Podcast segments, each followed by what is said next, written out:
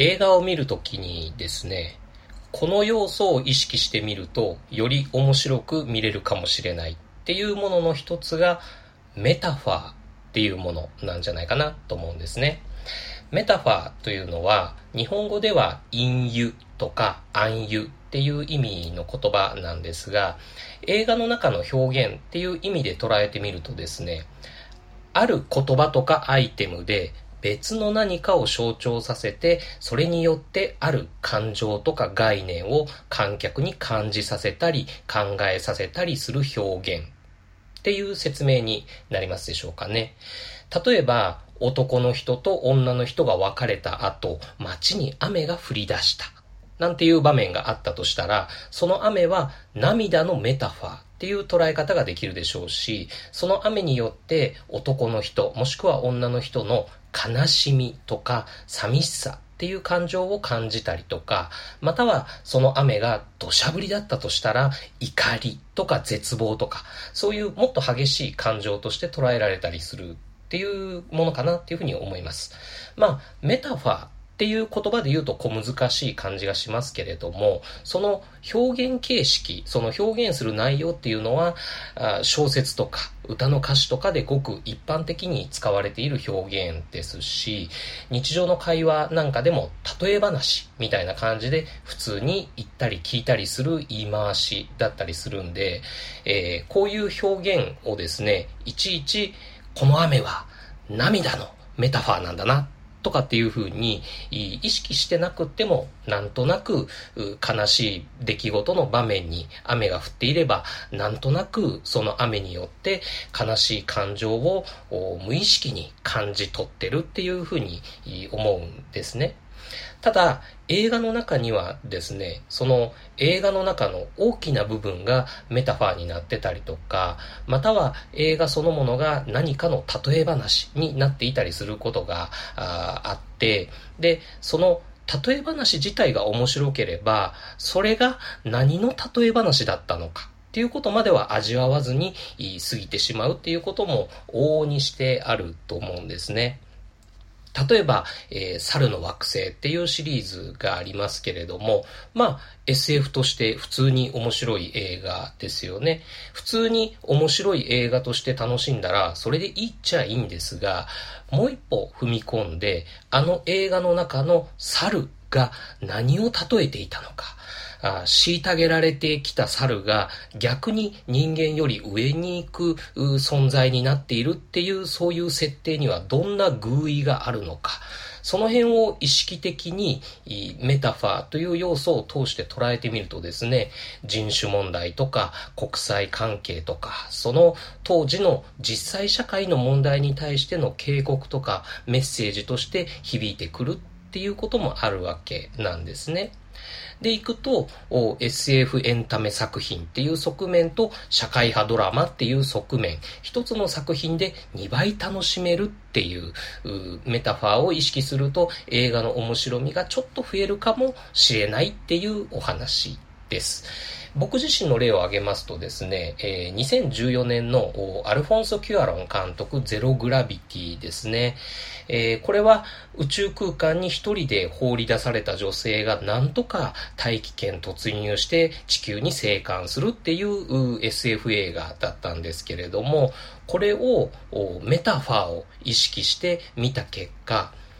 生きる意志を失っていた女性がもう一度生まれ変わるっていう人生参加として、えー、僕にとっては大事で大好きな映画になりました。えー、その辺の解釈のプロセスについてはですね、えー、2016年の7月くらいに、えー、映画の話をしているのに必ず脱線して違う話になるポッドキャスト、通称脱線ムービーさんに出させていただいた時にお話しさせてもらったんですが、この無人島キネマのブログ版の方にも詳しく書いていますんで、よろしかったら読んでみてもらえるといいかなと思います。さて、今回ご紹介する映画もですね、そのメタファーを意識しながら見ると、より深く楽しめるんじゃないかなっていう作品です。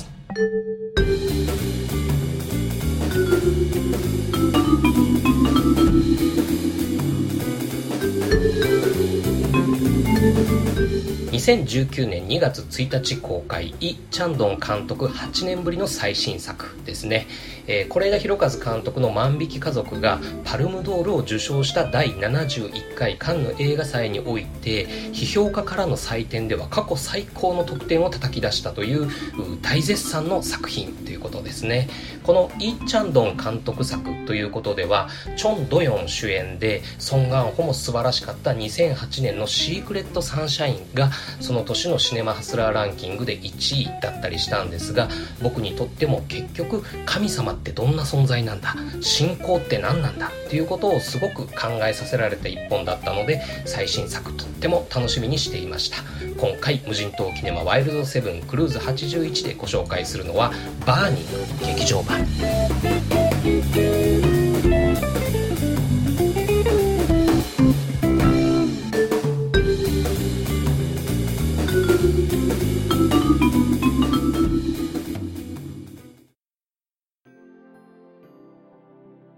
無人島キネマ第9シリーズのディストリクト9クルーズ101でですね、えー、冷蔵庫マンさんから4本の作品、えー、マイル22とバーニング劇場版、そして女王陛下のお気に入り、あとギルティをお勧めいただいたんですが、その中でも一番牛田に語らせてみたいっていうふうにおっしゃってたのがこのバーニング劇場版でした。で、えー、冷蔵庫マンさんとしては、なんかうまくついていけなかったっていうような感想だったようなんで、えー、まあ、どんな難解な映画なのかなということで、かなり気合揺れて、えー、見に行ってみたんですが、とりあえず僕の結論としては、今年2019年のベスト10に入ってくるんじゃないかなというくらいに良かった、気に入った一歩になりました。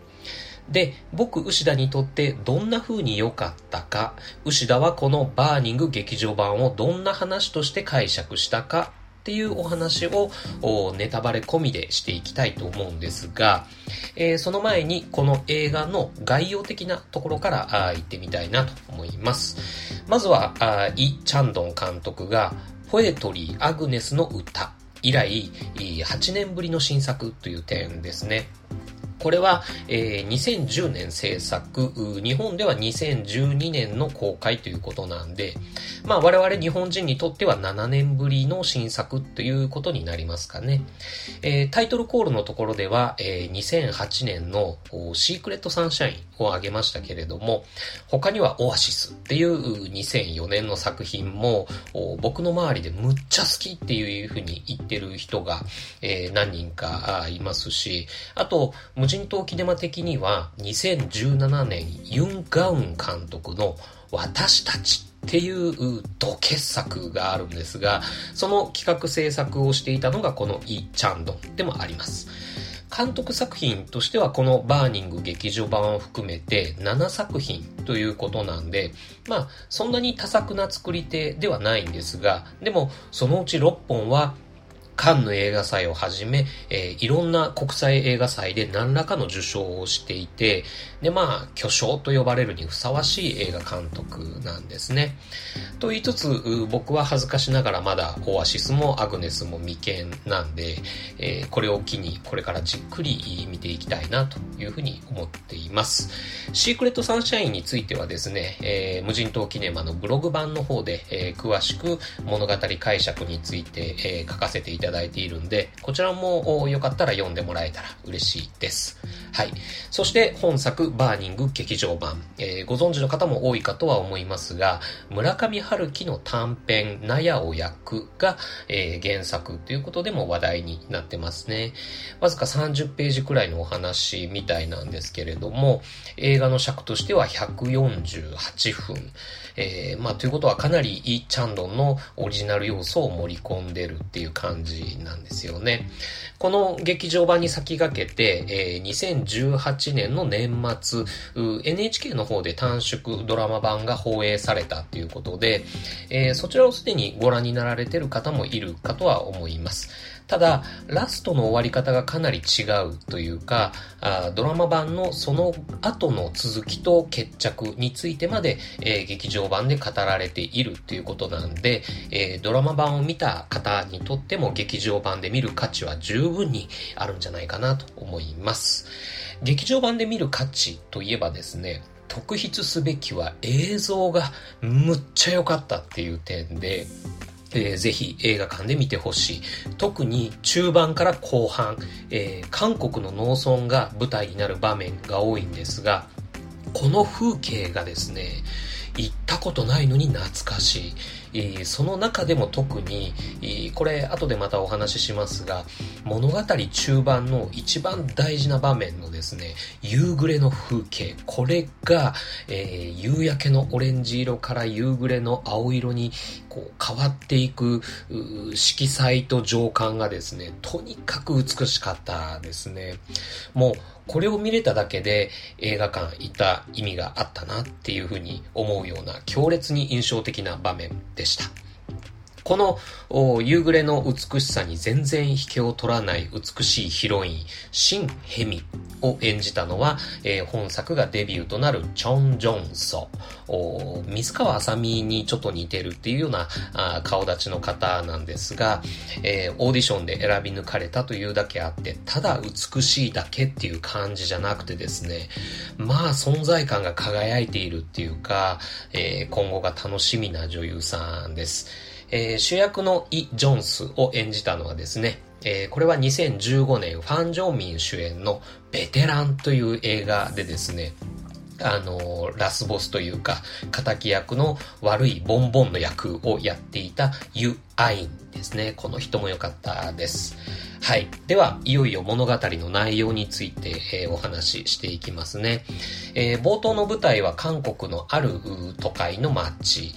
主人公のイ・ジョンスはですね、運送屋さんのアルバイトしてて、で、そのバイト中にデパートのキャンペーンガールをやってたヘミに出会います。なんだか向こうが自分を知ってるみたいに話しかけてきたんで、えー、聞いてみると、実は子供の頃のご近所さんで、えー、幼馴染だったっていうことなんですね。じゃあ、仕事明けに飲みに行こうかっていう風になって、えー、いろいろ話をするんですが、そのヘミはですね、近々、あ貯めたお金でアフリカ旅行に行くんだっつって、えー、言うんですね。で、その間、飼ってる猫に餌をやってほしいと。なので、えー、私の部屋に来てほしいっていうような話になるんですね。というわけで、その部屋に行ってみると、どうも猫の気配がしない。あ、これはそういうモーションなのかなっていう、うそういう流れで、えー、イ・ジョーンスとヘミはセックスをするわけなんですね。で、これでじゃあ仲良しになったかなっていうことで、えー、猫が実際にいるいないに関わらず、イー・ジョンスは一応猫のお世話をするっていう体でですね、えー、ヘミの部屋に通うつもりになってきたんですね。そして、えー、ヘミは九段のそのアフリカ旅行に行っちゃったわけなんですが、えー、帰りに空港に迎えに行ったらですね、なぜか一人異様にイケメンの男が一緒にいるんですね。えー、アフリカの空港で一人ぼっちの時にそばにいてくれて仲良くなったんだっていうことらしいんですが、でもその帰国の後も何かとこの男、ベンとつるんでるっていうか、まあなんならイチャついてると。ちょっとこの子どういうつもりなん？っていう、うえ？アフリカ旅行でエンって男となんかあったの？っていうか、あまあ、つまりこの二人やったの？みたいな。じゃあ、あイ・ジョンスはヘミにとって、えー、彼氏じゃなかったの？っていうような、まあそういう、うもやもやと、嫉妬と、まあそういう戸惑いみたいなのを感じながら、あ前半の話が進んでいきます。と思っても、まあ、なかなか一度セックスしたとはいえ、別に彼氏彼女になったっていう確認をお互いしたわけでもないし、だから、ヘミは自分のことをどう考えてるのかとか、ベントはどういうつもりでつるんでるのかとか、まあ、ちゃんとは聞けないわけなんですね。これがまあしんどい、そういう心理が、なんていうかまあ男の僕にとってはしんどいものがありましたね。で、その上このベンっていう男がですね、まあ、なんかわかんないけど、セレブな感じで、えー、ポルシェとか、高級マンションとか、リア充なお友達とか、まあ、そういうイ・ジョンスが持ってないものをたくさんいろいろ持ってるやつなんですね。だから、あなんだこのベンって男はイ・ジョンスに対して、こう、なんて言うんでしょう、ヘミを通して、こう、マウントを取りに来て、えー、優越感を楽しんでるのかな、みたいな。なんかそういう、こう、胸くそ悪い気分になったりもしてきます。でも、別にイ・ジョンス本人はですね、えー、ベンと自分を比べて、そういうセレブっぷりとかっていうような、あイケメンっぷりとかっていうようなものを別に羨んだり、悲願だりっていう風にはしてないんですが、ただただヘミのその行動とか気持ちが気になって仕方なくなってきて辛いんですね。で、そんな中、あヘミから電話があって、今からベンと一緒に、その、イ・ジョンスが今、一人で住んでる実家に行くよっていうような、まあそういう連絡がありまして、で、例のポルシェに乗って、えー、二人がやってくるんですね。で、まあ、いらっしゃいということで、えー、まあ、庭に椅子を並べて、で、そのベンが持ってきた高そうなワインをこう3人で飲んだりとか、ちょっとタイマ吸ってみたりするっていう、まあ、そういう夕暮れの時間を過ごします。この場面がですね、さっきお話ししたむっちゃ美しかったっていう場面なんですね。で、その夕暮れをバックにヘミがこう、ふわふわとこう舞い踊るんですけれども、まあこの場面が素晴らしかったですし、で、えー、物語的にも一番重要なミッドポイントになってきます。で、そのワインか大麻か、その両方かで、こう、すっかり酔っ払ってしまったっていうか、フラフラになってしまったヘミをですね、ソファーに寝かしつけて、で、その夕闇になりつつあるその庭で、イ・ジョンスとベンが、その二人、男二人になってポツポツと、でもそのとても意味深いお話をしていきます。そしてその後、ヘミはイ・ジョンスの前から姿を消し、イ・ジョンスはヘミの、その消えたヘミのことを必死で探し続けるっていうような、まあ、そういうお話、そういうあらすじになっています。で、えー、僕、牛田はこのお話をどう見たかっていうことなんですが、このバーニング劇場版にはですね、ヘミはどうして消えたのかっていう、そのミステリーを追う作品っていう側面と、あと、ヘミとベンはどういうつもりで、えー、つるんでいたのか。で、結局、ヘミとイ・ジョンスはどういう関係だったのかっていう恋愛ドラマという側面があったんじゃないかなっていうふうに思っています。ミステリー作品としては、昨年のアンダー・ザ・シルバー・レイクを思い出しましたね。あの、うまくいきそうだったのに消えてしまった女を主人公が追い求めるっていう話でした。で、えー、一方恋愛ドラマとしてはですね、これも昨年の寝ても覚めても、そして君の鳥は歌える。この2本を彷彿させられました。男2人と女1人の三角関係がどういう三角形だったかっていうお話ですね。で、えー、そのどちらにおいても、そのどちらの要素においても、キーワードになってくるのが本作のタイトル、バーニングですね。本作中ではビニルハウスを燃やす。原作でいうところの納屋を焼くっていう言葉なんじゃないかなっていうふうに思います。あと、ベンの高級マンションで3人がパスタを食べるっていう場面があったんですが、そこでベンが、これはメタファーだよ。メタファーって何？あ、そのメタファーっていう意味はイ・ジョーンスに聞いてごらんっていうような、まあそういうやりとりっていうかセリフがあるんですけれども、そして、えー、先ほどの夕暮れの場面ですね、えー、ヘミが眠った後、男二人で、えー、話してるっていうその場面ではですね、ベンがこんなこと言うんですね。僕の趣味は古くなって誰も見向きもしなくなったビニールハウスを燃やすことなんだ。役に立たないビニールハウスは僕に燃やされるのを待ってるような気がする。とか、まあ、そういう話をするんですね。では、あそのバーニング、ビニルハウスを燃やすっていうことですね。このメタファーという見方を通してビニールハウスを燃やすっていうのはどういうことなのか、ビニールハウスは何のメタファーで燃やすというのは何を例えているのかっていうことなんですが、それをまずミステリー作品的に、そして、えー、恋愛ドラマ的に解釈していってみたいかなと思います。えー、まあ、まず、この古くて役に立たない、誰も見向きもしないビニールハウスっていうのが何を意味しているのかっていうことなんですが、これは何かといえば、あ本作ではヘミのことを言っているんじゃないかなっていうふうに思いますよね。特に友達もいない、彼氏もいなかった、仕事は代わりがいくらでも効くようなキャンペーンがある。そして1日数分しか日の当たらない狭くて散らかった部屋での一人暮らし。その生活っていうかそのヘミの人生の中身にはですねせいぜいその納屋とかビニールハウスの中にあるようなまあ取るに足らないものしかないみたいな、まあ、そういう感じ、そういう意味合いで、えー、ビニールハウスっていうのは、そのヘミのことを例えているんじゃないかなっていうふうに思われますね。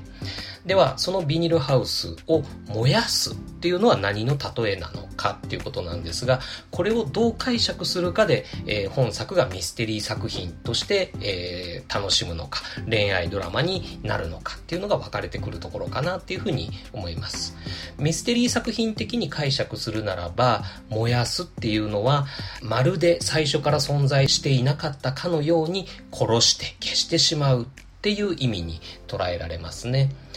そういう視点で思い返すと、そのベンというイケメンでセレブな男が、こう優越感をこじらせてシリアルキラーになっちゃった。高級マンションのバスルームにたくさんあったその女性もののアクセサリーありましたよね、引き出しの中に。えー、その、それはその殺された女性たちの遺品であり、その中にヘミのそのピンクの腕時計も加わってしまった。イ・ジョンスにとってヘミは大切な、とても大切な女性になったけれども、ベンにとってはまるで古いビニールハウスみたいな、そういう高級マンションやポルシェに群がってくるつまんない女たちの一人に過ぎなかった。ヘミかわいそう。復讐してやりたいっていうような。まあ、そういう物語として、えー、楽しむこともできるかなっていうふうに思います。これはビニールハウスを燃やすっていう言葉をベンがヘミを殺したっていうふうに考える場合の解釈ですね。それはそれでなかなか面白いストーリーだったと思いますし、あのラストシーンも腑に落ちるところではありました。が、えー、僕はもう一つですね、えー、このバーニング劇場版を恋愛ドラマ的に解釈してですね、実はベンはヘミを殺していない。ヘミが消えたのはヘミ自身の意思によるものだっていう捉え方ですね。それもありなんじゃないかなっていうふうに思います。では、ビニールハウスを燃やす。その燃やすとはどういう例えなのかっていうことになってくるんですが、この燃やすっていうのは、女性として光り輝かせるという意味にも取れるんじゃないかなっていうふうに僕は思ったんですね。これは序盤でヘミがその自分の部屋についてですね、この部屋に光が差すのは一日のうちに数分しかない、そういう日陰の位置の日当たりの部屋なんだみたいな、えー、話をしているんですが、これをですね、女性の人生の中で光り輝けるのはごく限られた時間しかないんだっていう意味の、そういうことのメタファーなのかなっていう考えから始まってきてるんですね。そして物語終盤のですね、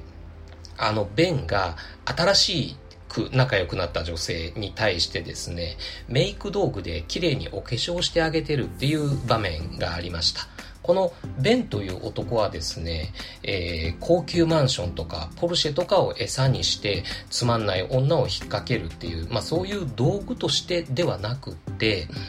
たとえ短い間であっても、その相手の女性を、その光輝かせるっていうか、まあそういう気分にさせてあげる、光り輝いてる気分にさせてあげるっていうですね、えー、ある意味、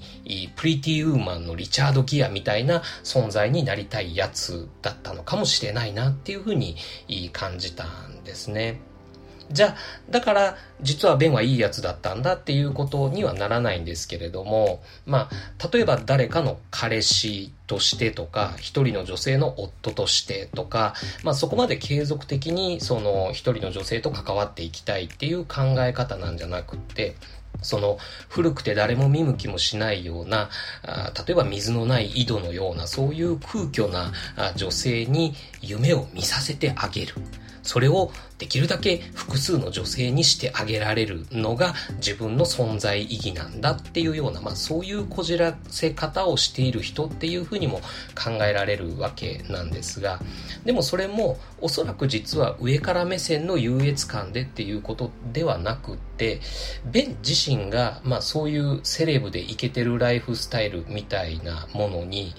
どこかこう、産んでるっていうか、どこか冷めた感覚があるような気もしたんですね。で、劇中の言葉で言うなら、その高級マンションとか、ポルシェとか、綺麗なメイクっていうのは女性にとってのリトルハンガーで、えー、それを踏み越えた後のグレートハンガーという、まあ、高みというか、そういうところに女性を行かせてあげたい。それを通して自分もリトルハンガーから抜け出したいなんていうことを考えてたんじゃないかなっていうふうに僕は思ったりしました。というのは、そのキーワードになってくるのがギャッツビーっていう言葉ですね。あの、高級マンションのベランダでイ・ジョンスとヘミがタバコを吸いながらベンのことをそういう風に噂してた、そういう風に揶揄してたっていう場面がありましたよね。このギャッツビーっていうのは、まあ多分グレート・ギャッツビーっていうそのスコット・フィッツジェラルドの、まあ、映画にもなってましたよね。あのディカプリオ主演で。そのスコット・フィッツジェラルドの小説の主人公ギャッツビーのことだと思うんですが、ではこのギャッツビーとベンを重ねて、えー、考えてみると、案外ベンはヘミに対しては本気の恋愛だったのかもしれないなっていう線も浮かんでくるんですね。まあこれはなぜかっていうとそのグレート・ギャッツビーのストーリーの中でギャッツビーがどういう思いを抱いてた主人公だったかっていうところの話になってくるんですけれども、まあそんなこんなでなかなかこのベンという男の人物像をですね、えー、シリアルキラーとしてのみ解釈するのはちょっともったいないかもしれないなっていうふうに思ったりします。はい。あの、高級マンションにボイルっていう名前にこう反応して寄ってくる猫がいたっていうような場面もありましたよね。そこもですね、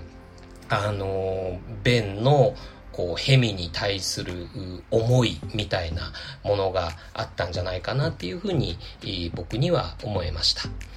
では、消えたヒロインのヘミはどういうつもりでベンとつるんでいたのか、ヘミとイ・ジョンスは結局どういう関係だったのかっていうことについてなんですが、それを具体的にしない、その曖昧さこそが理想の関係っていうか、距離感だったんじゃないかなヘミにとってはっていうふうに僕は捉えました。ベンとイ・ジョンス、どっちが彼氏でどっちが友達か、どういう目的のために何の駆け引きで三角関係になってるのかっていう、そういう立ち位置関係をちゃんとしたいっていう意識はヘミにはなくって、ただそれぞれの人の間で、えー、自分が自分でいられる心地いい距離感をその抽象的に求めていた女性だったんじゃないかなっていうふうに僕は思ったんですね。これは、あの、立ち位置関係をちゃんとすべきっていう道徳感を持つ人にとってはなかなか理解されにくいだろうなっていうようなのは、あの、昨年の寝ても覚めてもの、その主人公、朝子に対する世間の評価からも伺えますし、あと、そういう三角関係、なんとなく曖昧な三角関係っていうそのモラトリアムって長く続かないよねっていう話だったっていう意味では、あ君の鳥は歌えるを思い出したりしました。でもですね、えー、確かな関係未満というですね、その足りないという意味での曖昧さではなくって、その他人から見たら曖昧っていう言われ方をされても、でもそれこそが理想形というか完成形なんだっていうですね、そういう人に対する抽象的な愛し方っていうのがああるんだっていうふうに思いますし、あの夕暮れをですね、ヘミとイ・ジョンスとベンの3人で眺めてるその時に、今が一番最高な時っていうふうにヘミが言ってたのは、そういう思いの表れなのかなっていうふうに僕は思いました。そう考えてみますとですね、イ・ジョンスは本作の中で常に具体的っていうか、その植物的な言動ばかりしてたと思うんですね。例えば、ベンのそのビニルハウスを燃やすっていう言葉を、その例え話っていうかメタファーではなくって、額面通りに受け取ってしまって、その自分の近所の燃やされそうなビニルハウスを探し回ったりとか、あと、ヘミとのそのつながりをセックスであったり、G 行為であったりとかで感じようとしていたりとか、あと、ヘミに腕時計をプレゼントする、物をプレゼントするとか、あと、男の前で裸になるなんていかがなものかっていうような風に責めてしまったりとか、で、あと、あの、ベンに対してですね、僕はヘミを愛しているんだっていうようなことをはっきりと主張したりとか、そして結果としてそのビニールハウスを燃やすっていう言葉の意味をベンがヘミを殺してしまったっていうような、まあそういう植物的というか具体的な解釈をしてしまったりとかっていう、まあそういうイ・ジョンスは人物像として描かれていたっていうふうに思えてくるわけなんですね。別にその具体的に人を愛するっていうことが抽象的に人との距離感を持つっていうことと比べてですね、えー、どちらが劣ってるとかどちらが勝ってるっていうことではないとは思うんですが、ただヘミにとってはイ・ジョンスは重たくなってしまって、で、ベンはリトルハンガーからグレートハンガーへの通過点っていう形になってしまった。結局、二人の男は一人の女性に置いていかれてしまったっていうような、まあそういうお話っていうふうに捉えられるかなと思うんですね。そういう意味では、その二人の男はさして、えー、変わりはなかった。同じような男だったっていう、うそういうふうに考えると、あのラストシーンはですね、ものすごく悲しくて、ものすごく切ないエンディングだったなっていうふうに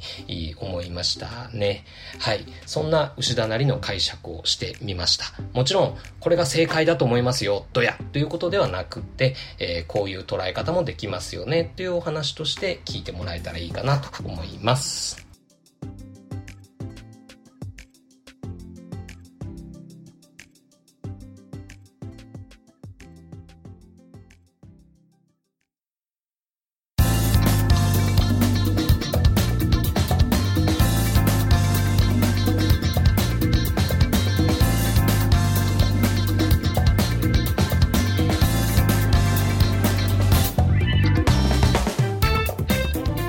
けでエンディングです。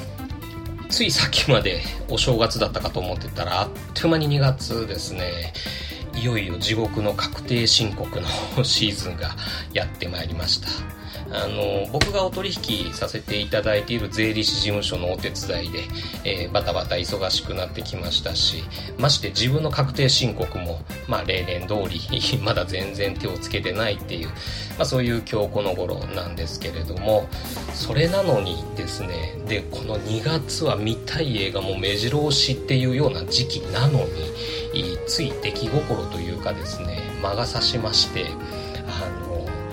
PUBG モバイルっていうゲームですね、えー、プレイヤーアンノーンズバトルグランドモバイルっていうゲームですね。これをうっかり始めてしまいまして、で、これがまあ面白くって、でこの前の日曜日なんかはですね牛田家女子部があのお出かけするっていうような風で僕が1人留守番っていうのをいいことにもうご飯の時間とトイレ以外ずっと一日中この PUBG やり込んでたっていうような、まあ、そういうようなことがありました。あ僕みたいなだらしない性格の人間にはですね本当に面白いゲームっていうのは危険だなというふうに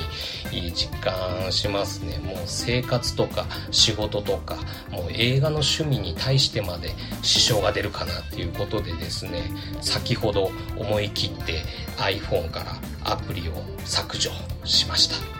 はい。で、えー、このバーニング劇場版見ましてですね、えー、先ほどアンダーザシルバーレイクとか、寝ても覚めてもとか、あ君の鳥は歌えるを思い出しましたなんていう話を本編の中でもしたんですけれども、もう一本、あの強烈に連想した作品がありましたんでここでちょっとご紹介だけ、えー、してみたいと思います。2017年ゲイブ・クリンガー監督で、えー、ジム・ジャームシュが制作総指揮をしたっていう「ポルト」っていう作品なんですね。これあの2016年に亡くなったアントン・イエルチェンの遺作っていうふうにも言われる作品なんですがこれも映像がまた渋くて綺麗でですね。で、まあ、内容として描かれてる恋愛も切ない映画なんです。えー、ポルトガルのポルトっていう街のですねとあるレストランである夜一人の男と一人の女が出会ってですね目が合って恋に落ちて一夜を過ごすんですね。男にとってはその夜がすっごい幸せな出来事ででも女には別の男の人がいたと。で男はその女との一夜をこう確かなものにしたいっていうかまあ、そういう風にしていくために一生懸命にその2人の関係性とか運命性とかまたその自分にとってその女の存在の大きさみたいなことをもう一生懸命言葉にしてですねなんとかその偶然の出会いを必然の付き合いにしようっていう風にしていくんですけれどもそれが逆に女にとっては重たかったっていうかそういうことじゃなくていうかまあ、そういうすれ違いとその後っていう、まあ、そういう本当に切ない話だったんですがここでも具体的に人を愛そうとした人っていうこととあと抽象的だからこそうまくいったのにっていうふうに思った人っていうののそのすれ違いが描かれていたような、そういう気がして、えー、思い出した作品ですね。バーニング劇場版気に入られた方にはですねおすすめできる映画なんじゃないかなっていうふうに思います。はいそんな無人島キネマですが次回はまだ未定ですね。まあ、とりあえず確定申告頑張りたいと思っております。はい。でも、あの、以前にですね、近々第8シリーズスーパー8で特集塚本慎也という冒険監督と題しまして、えー、最新作ザンについての話とかもやりますよっていうふうに予告してたんですが、なんとかそれはそのうちにやりたいなっていうふうに思っています。はい。えっ、ー、と、インフルエンザがどうやら猛威を振るっていますし、あと、何ですか、あったかくなったりガツンと寒くなったりとかっていうその高低差がなんか半端ないっていうかシャレにならないっていうか、まあ、そういう風で体調崩しやすい季節になってますけれどもあの今月下旬にはアカデミー賞発表とかっていうのもありましてその予習として見たい映画も皆さんもいっぱいかと思いますので、えー、引き続き健康に気をつけてお過ごしくださいね。というわけで無人島キネマワイルドセブンクルーズ81はこれにて閉館またのご来場をお待ちしてます。